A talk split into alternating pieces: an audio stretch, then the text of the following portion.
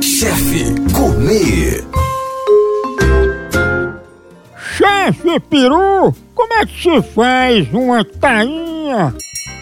Uma tainha você prepara ela, você pode deixar ela secar no sol, para comer no outro dia. É melhor, tainha. Ou então você assa ela e cozinha no outro dia. Fica melhor.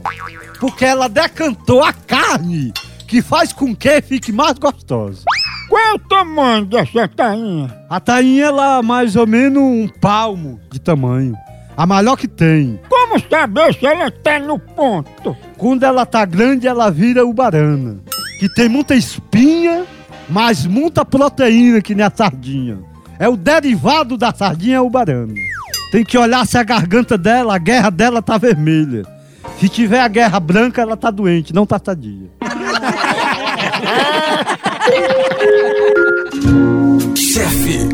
Gourmet.